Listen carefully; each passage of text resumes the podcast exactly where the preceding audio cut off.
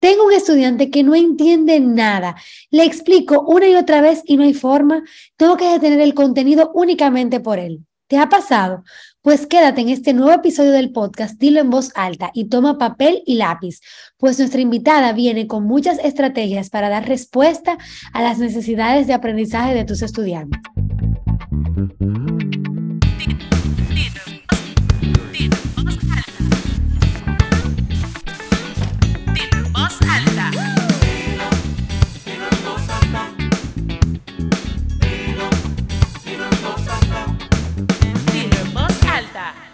Con Brenda Taveras. Bienvenido una vez más al podcast Dilo en voz alta.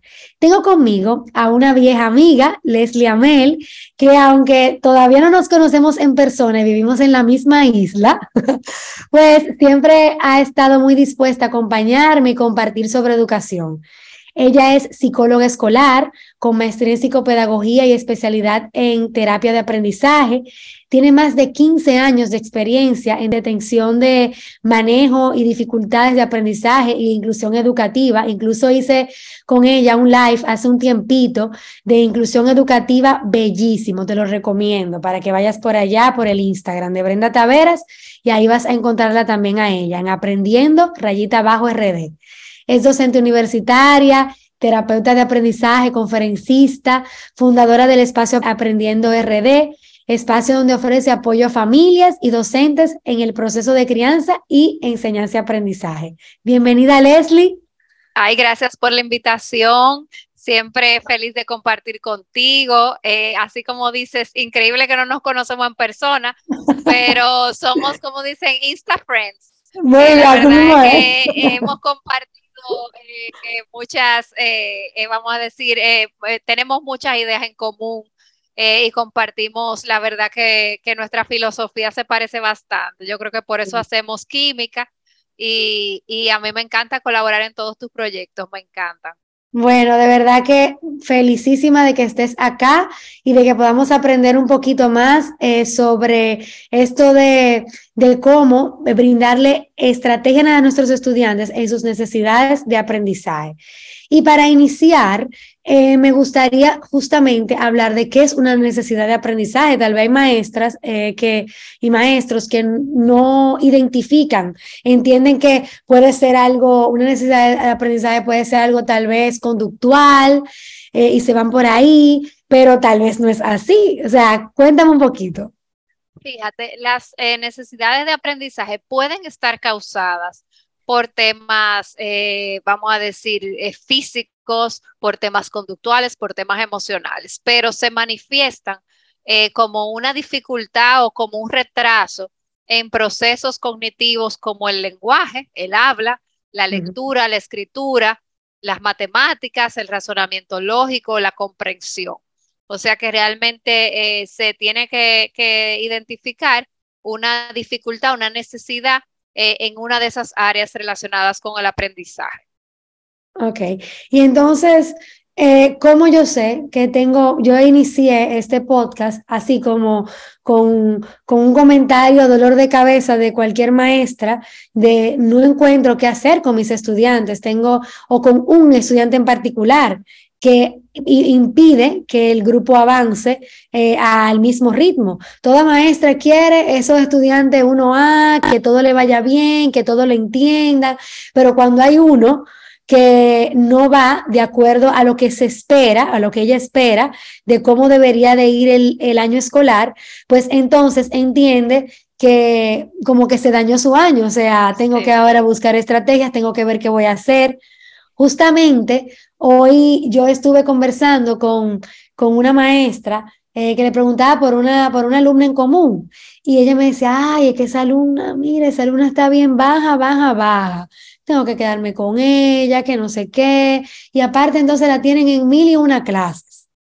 Entonces, eh, ¿qué hace un maestro? Eh, ¿cómo, ¿Cómo identifica que verdaderamente tiene una necesidad de aprendizaje? Sí, realmente lo más importante es eh, identificarlo de acuerdo a los parámetros de lo, vamos a decir, de lo esperado para ese grado, que los maestros eso lo tienen bien claro, porque venimos de un sistema muy one size fit all, O sea, como que, que diseñamos un currículum, diseñamos un programa y eso tiene que encajar para cada estudiante. Eso es como si fuéramos una tienda y todo fuera del mismo size. Entonces queremos que así sea el aprendizaje, que yo diseñe una clase, todos vayan al mismo ritmo y todos tengan el mismo estilo de aprendizaje.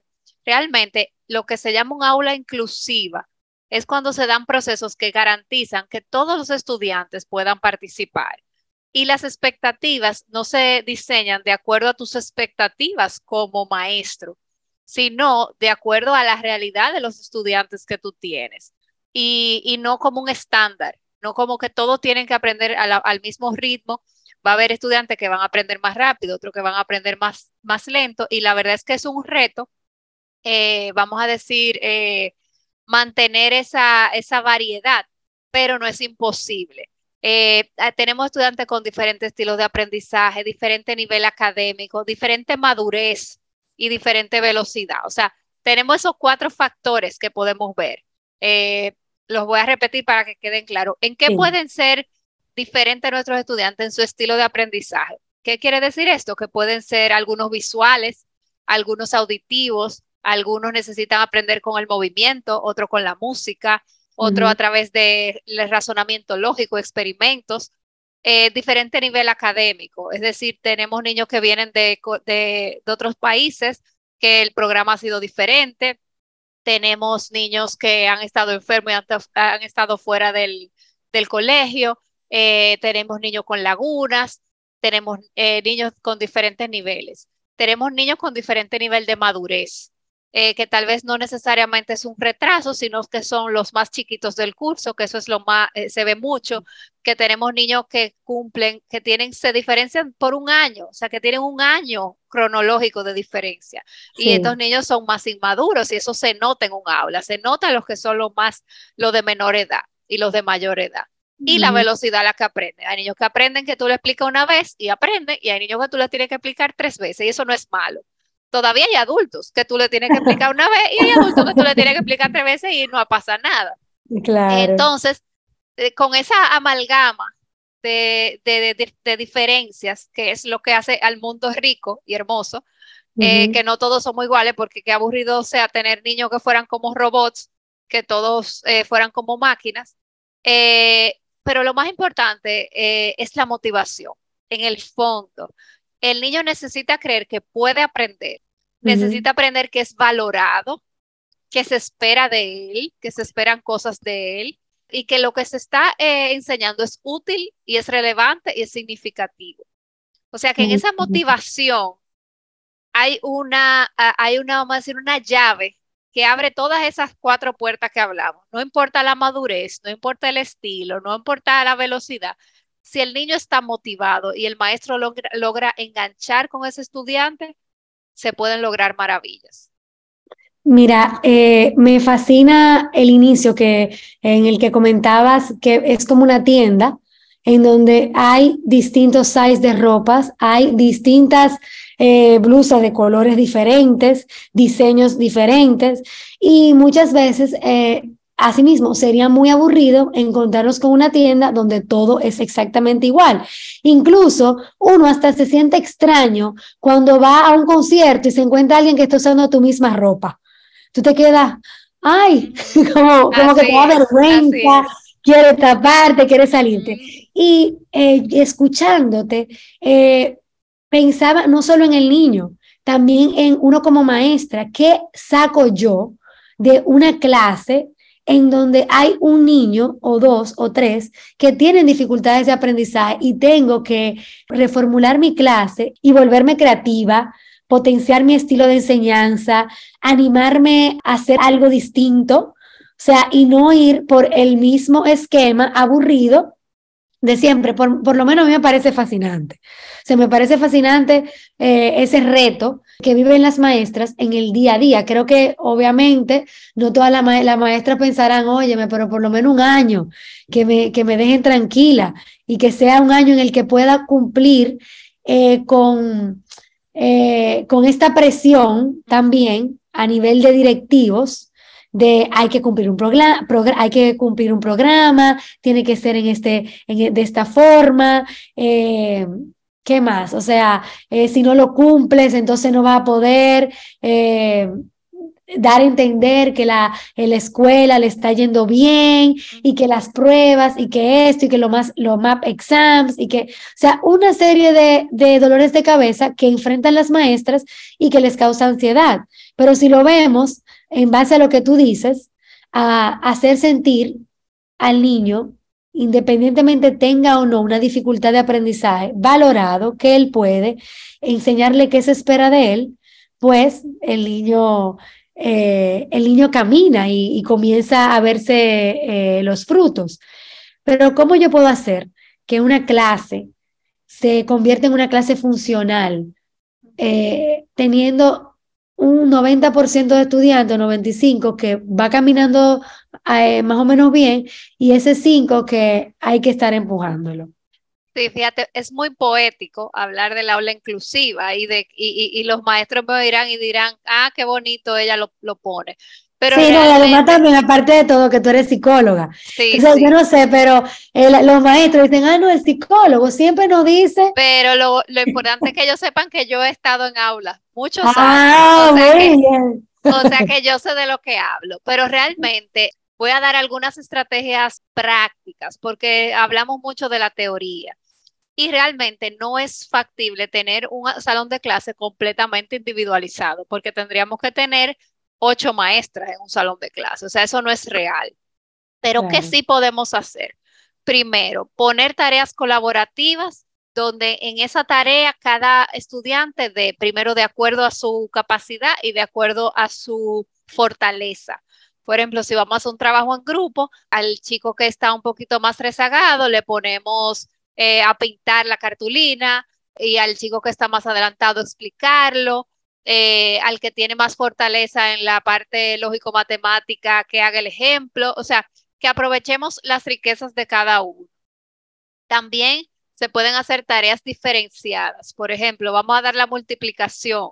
Yo explico la multiplicación, pero yo preparo hojas con diferentes eh, niveles de dificultad de la multiplicación, de dos cifras por dos cifras, de una cifra por una cifra, con la tabla del 4, con la tabla del 9. O sea, yo preparo vamos a decir, rango de, nivel bajo, medio y alto, con la misma, el mismo tema de la multiplicación.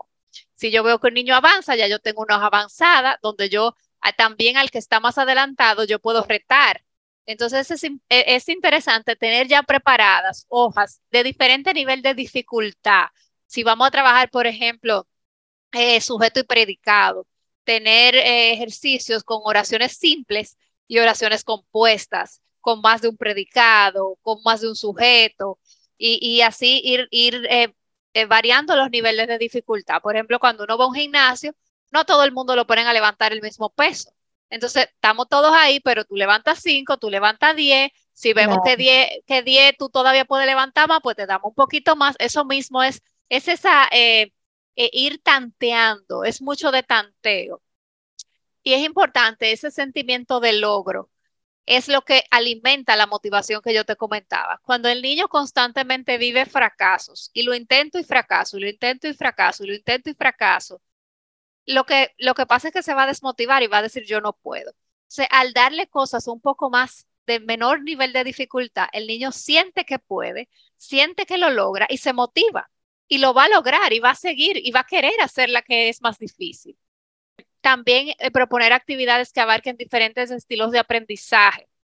Por ejemplo, proponer una actividad musical, ver un día un video, pero otro día hacer un experimento y otro día leer un cuento. O sea, donde se alimenten las diferentes cabecitas que aprenden diferente, que sientan que, que se están tomando en cuenta. Porque, por ejemplo, el niño que es muy científico, y en la clase ah, ven videos o leen la teoría o hacen ejercicio, pero nunca hacen un experimento, no se motiva. O el que es muy artístico, si el, que es muy artístico nunca siente la oportunidad o el espacio de, cantar, de hacer una obra, de, hacer un roleplay, pues entonces no, no, no se siente motivado. Eso pasa con nosotros los adultos, cuando nosotros se nos permite movernos en aguas donde nos sentimos cómodos y podemos brillar, pues eso nos alimenta nuestra motivación. Como ya te dije, diferentes eh, niveles de dificultad, diferentes estilos. Yo lo comparo como un buffet. Cuando tú tienes una sola comida, un solo tipo, una sola, un solo tipo de comida y tú tienes una variedad de personas, solo un grupo se va a alimentar, el que le gusta esa comida. Los otros se van a quedar desnutridos. cuando tú tienes una metáfora buenísima, Leslie. Cuando tú tienes un buffet con diferentes tipos de alimentos, todos se van a nutrir de algo, algo van a alimentarse, de algo van a consumir. Entonces tú tienes que preparar una clase que sea como un buffet. No todos los días va a ser un buffet, no todos los días va a ser variado, pero que dentro de tu planificación, en cada tema por lo menos, tú puedas tener variedad de dificultad y de estilo para que así todos se puedan eh, alimentar.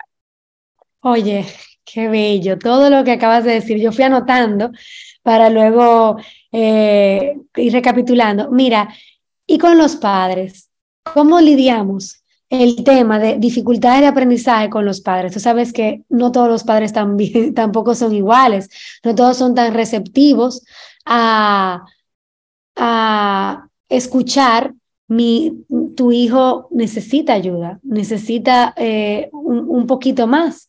Entonces, ¿qué, ¿cómo lidian las maestras en ese aspecto? ¿Qué tú recomiendas? Fíjate, esa es una de las partes más difíciles eh, cuando estamos hablando de dificultad de aprendizaje, la negación en los padres. Es un proceso esperado, común, que siempre ocurre. El, mi hijo no tiene problema, el problema lo tiene la profesora, el problema lo tiene el colegio, el problema lo tiene el programa, el problema siempre está afuera. Eso es un proceso normal pero es importante hablarle a los padres en términos de fortalezas y debilidades.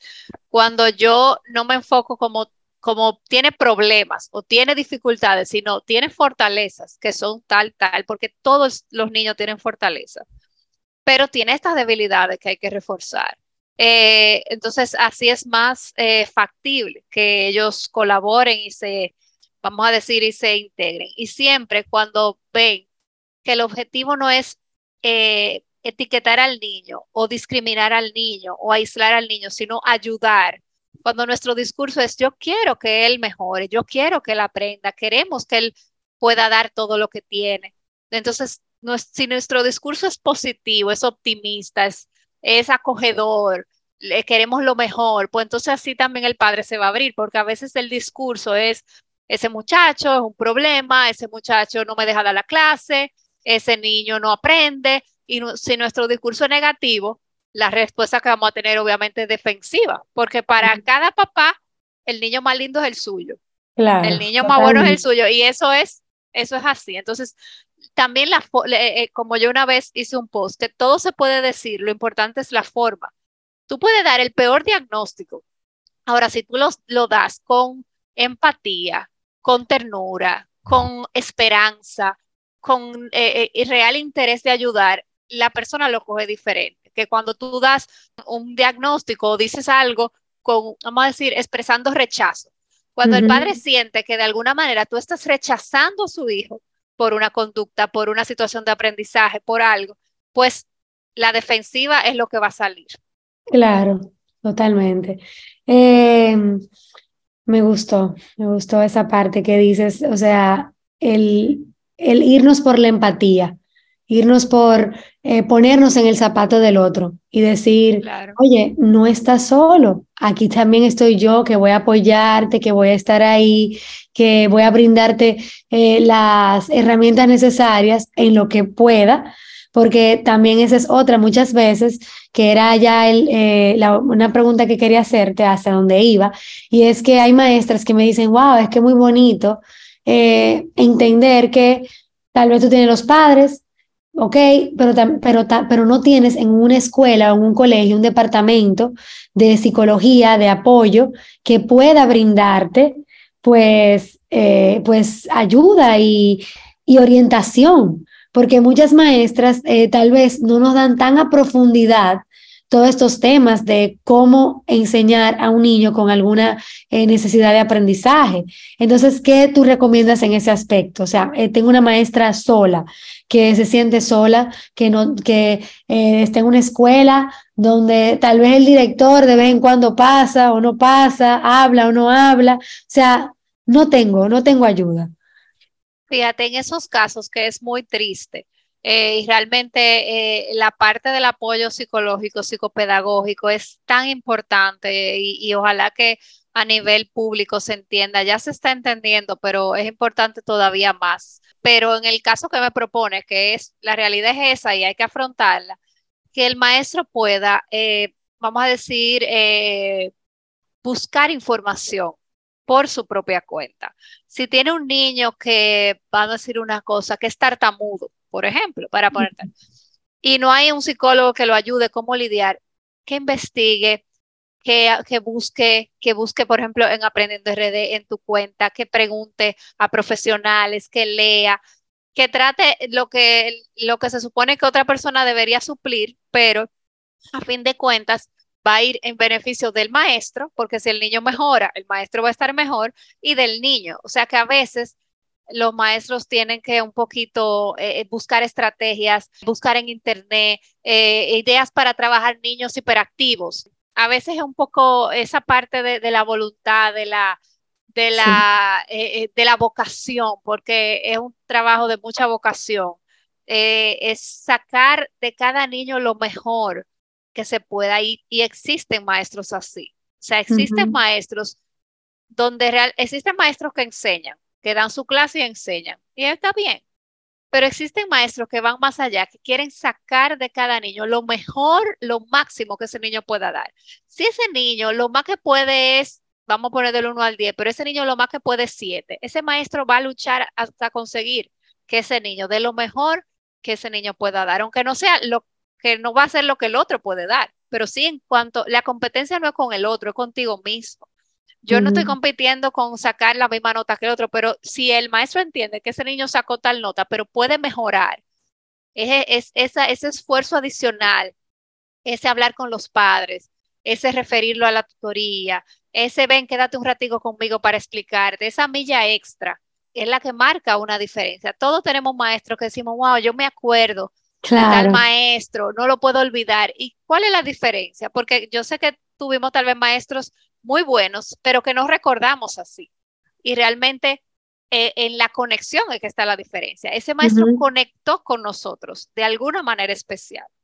Totalmente. Yo el, el, episodio pasado conversaba con Juan Otáloro sobre el aprendizaje y cómo aprender lidiando, o sea, sin estrés. Y una de las eh, cosas que comentábamos era, era esa, o sea, esa conexión emocional. Cuando hay conexión emocional, el aprendizaje fluye más rápido. O sea, cuando hay algo que me recuerda, que me, que me conecta con, por eso la música, es tan, eh, tan vivida y uno, uno se aprende las letras fácilmente, uno las tiene ahí porque conecta con todos tus sentidos y además conecta con tus emociones. Entonces, eh, ciertamente, en las aulas, como tú dices, hay maestros que solo enseñan, pero esos maestros que, que van un poquito más allá son esos que, que, que son recordados. Que, y que transforman que transforman. Porque aprender, e, enseñar y aprender no es tan sencillo, era transformar es otra cosa. Porque va más allá de lo cognitivo, es a nivel del individuo, es integral. Es que si yo veo, o sea, aunque yo di mi clase, que es ciencia natural, y ya yo di mi clase, pero yo veo a ese niño haciendo algo que yo, que no, ya yo no tengo nada que ver, eso no es ciencia natural, pero yo veo a ese niño diciéndole algo a otro amiguito, o veo a ese niño llorando, o veo a ese niño preocupado, y yo me acerco, ¿qué te pasa? Eso no es ciencia natural, pero eso es transformación. Totalmente, así mismo es.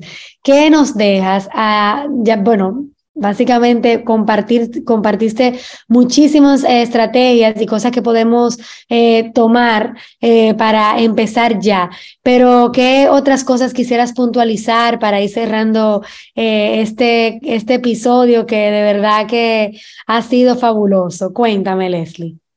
Mira, yo creo que para hacer un aula inclusiva y que tome cuenta, que, donde todos los niños puedan dar lo mejor de sí, su mayor potencial, es importante tomar en cuenta los diferentes estilos de aprendizaje, los diferentes grados de dificultad, las diferentes velocidades y tratar dentro de lo posible incluir, incluir una variedad donde todos los niños se sientan parte, una variedad flexible donde ningún niño se sienta excluido porque así como las flores no florecen todas al mismo tiempo, no todos los niños aprenden al mismo ritmo.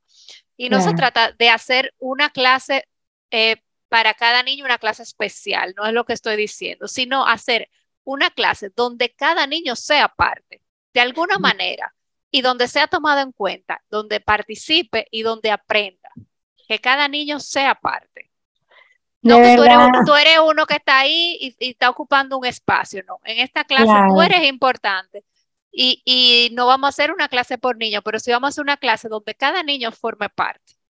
Totalmente. Y yo invito a todas esas maestras que tal vez no escuchan, oye, es muy fácil decirlo, como no están solas. O sea, no están solas, pueden, como bien dijo Leslie, entrar aprendiendo rayita RD a mi cuenta, a otras muchísimas cuentas que incluso a veces uno, uno encuentra eh, cuentas distintas, buscando en las mismas cuentas de uno a quién seguimos y quién vemos y de quiénes aprendemos, porque también vivimos todo el tiempo aprendiendo, y preguntar, o sea, eh, ya está tan al alcance la información y tan al alcance y de la mano uno entrarse a un mensaje directo y poder conectar con una profesional y tú hacerle cualquier pregunta de tu salón de clases, que eso está ahí, eso está ahí. Y yo te aseguro que a mí o a Leslie o cualquier profesional que de verdad viva esto como una gran vocación,